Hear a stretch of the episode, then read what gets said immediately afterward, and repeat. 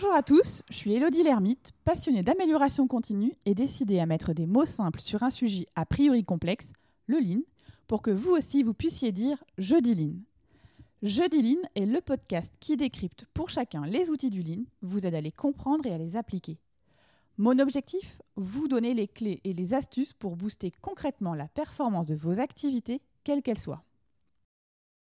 Dans ce premier épisode, je vous propose de comprendre ce qu'est le Lean, l'amélioration continue, son origine et son utilité. Commençons par un petit tour d'horizon autour de moi avec cette question simple, c'est quoi le Lean? Hmm, Le quoi? Qualité de vie au travail. intégrer des pratiques de travail euh, pour qu'on soit efficace.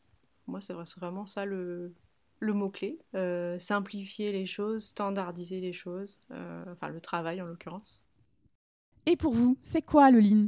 Un grand merci à Coralie, Marilyn et Emilien de s'être prêtés au jeu de cette question. Oui, le Lean n'est pas simple et clair pour tous, et pourtant c'est une réelle source d'amélioration qui peuvent être simples et concrètes rapidement. C'est ce qui m'a donné l'envie de faire ce podcast. Lean, en traduction littérale, c'est maigre. Je préfère plutôt retenir au plus juste. L'origine de cette expression vient de la parution d'un livre, La machine qui va changer le monde de Womack Jones, paru en 1990. L'idée centrale du Lean est la recherche de création de valeur, ce que le client est prêt à payer pour être satisfait, tout en consommant le moins possible de ressources. Pour vous illustrer cette définition dans la vie quotidienne, imaginez-vous dans un restaurant assis à votre table. Avez-vous lu la carte tout de suite? À quel moment le serveur est-il passé prendre votre commande? Observez le nombre de déplacements pour servir votre table. J'entends par là assiette, carafe d'eau, corbeille de pain, sel, poivre. Comment évaluez-vous l'expérience vécue par rapport à ce qu'elle vous a coûté? En résumé, dans cet exemple, c'est comment vous satisfaire au maximum avec le minimum d'effort de la part du serveur. Voilà, vous y êtes. Une démarche Lean, c'est de créer le maximum de valeur en gaspillant le moins de ressources.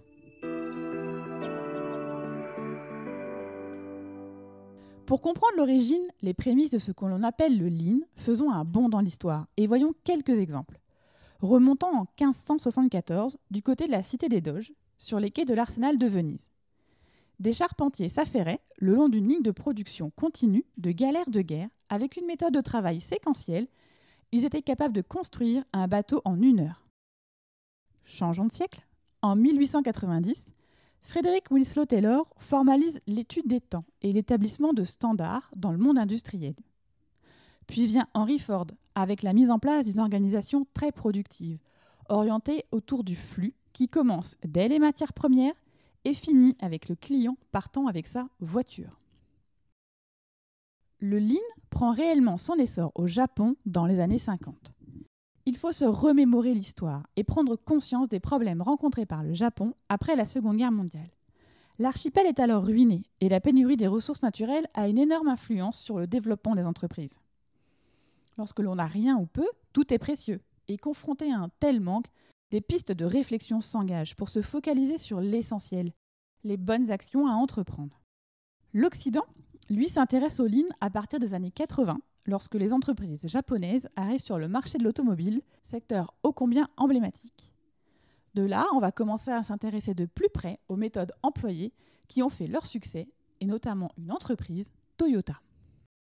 Le manque de ressources a poussé Toyota à ne produire que ce qui est commandé. Et pour cela, il a été important de connaître les besoins de ses clients. Que veut le client? Quand et combien? La pénurie de ressources a eu aussi pour effet une focalisation sur la manière de bien faire. Bien faire sans gaspillage. Et les gaspillages, ils peuvent être nombreux. Faisons un petit tour. Le gaspillage de surproduction. Produire plus qu'il n'en faut. Le gaspillage de temps avoir à gérer des temps d'attente. Le gaspillage de transport, des déplacements superflus. Le gaspillage de processus de fabrication, fabriquer juste ce que le client commande. Le gaspillage de surproduction, produire plus qu'il n'en faut. Le gaspillage de temps, avoir à gérer des temps d'attente. Le gaspillage de transport, des déplacements superflus. Le gaspillage de processus de fabrication, fabriquer juste ce que le client souhaite le gaspillage de stock, le gaspillage de mouvements inutiles, le gaspillage de pièces défectueuses, laisser passer des défauts. Ce sont les sept gaspillages, auxquels il faut ajouter un huitième gaspillage, l'utilisation insuffisante des compétences dont dispose l'organisation. Ne pas profiter pleinement du capital savoir-faire, des connaissances métiers déjà en place pénalise l'organisation à divers égards. La perte d'efficacité, des recrutements inutiles, la démotivation des collaborateurs qui sont privés de reconnaissance. Ce qu'il faut retenir. La pénurie de ressources a obligé la société à développer un système de production axé sur l'efficience du flux et à se focaliser sur les besoins exprimés des clients.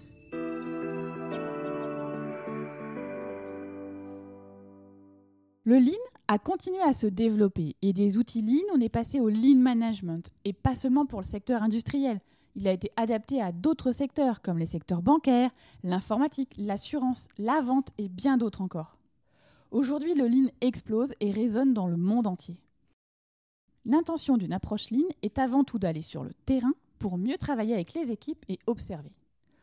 Observez un poste de travail par exemple et les petites phrases qu'il vous arrive peut-être de dire ou peut-être d'entendre Je reviens, je vais chercher une agrafeuse.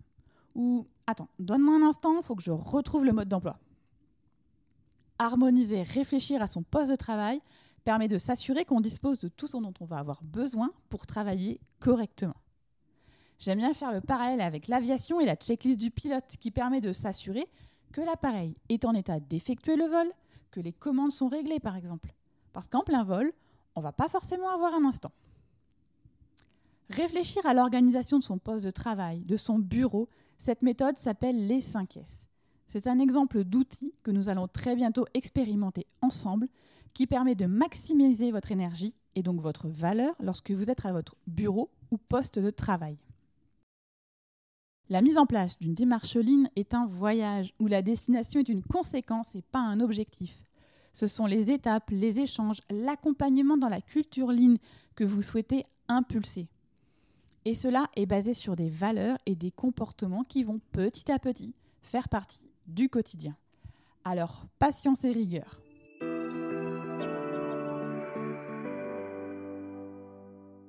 Et voilà, terminé pour ce premier épisode. Un grand merci de l'avoir écouté jusqu'ici. J'espère que le format vous a plu, qu'il a aiguisé votre curiosité et l'envie d'en apprendre plus. N'hésitez pas à me laisser un commentaire sur l'application iTunes ou 5 étoiles et si vous êtes sur une autre plateforme d'écoute, vous pouvez m'aider à donner plus de visibilité à ce podcast en le partageant autour de vous. Et qui sait, ça permettra peut-être à vos amis ou à vos collègues d'en savoir plus sur l'amélioration continue. Si vous souhaitez me contacter, me faire un feedback, vous pouvez le faire via LinkedIn, Insta ou Facebook. J'ai hâte de pouvoir échanger avec vous. Me reste à vous donner rendez-vous jeudi prochain. D'ici là, osez dire jeudi Line.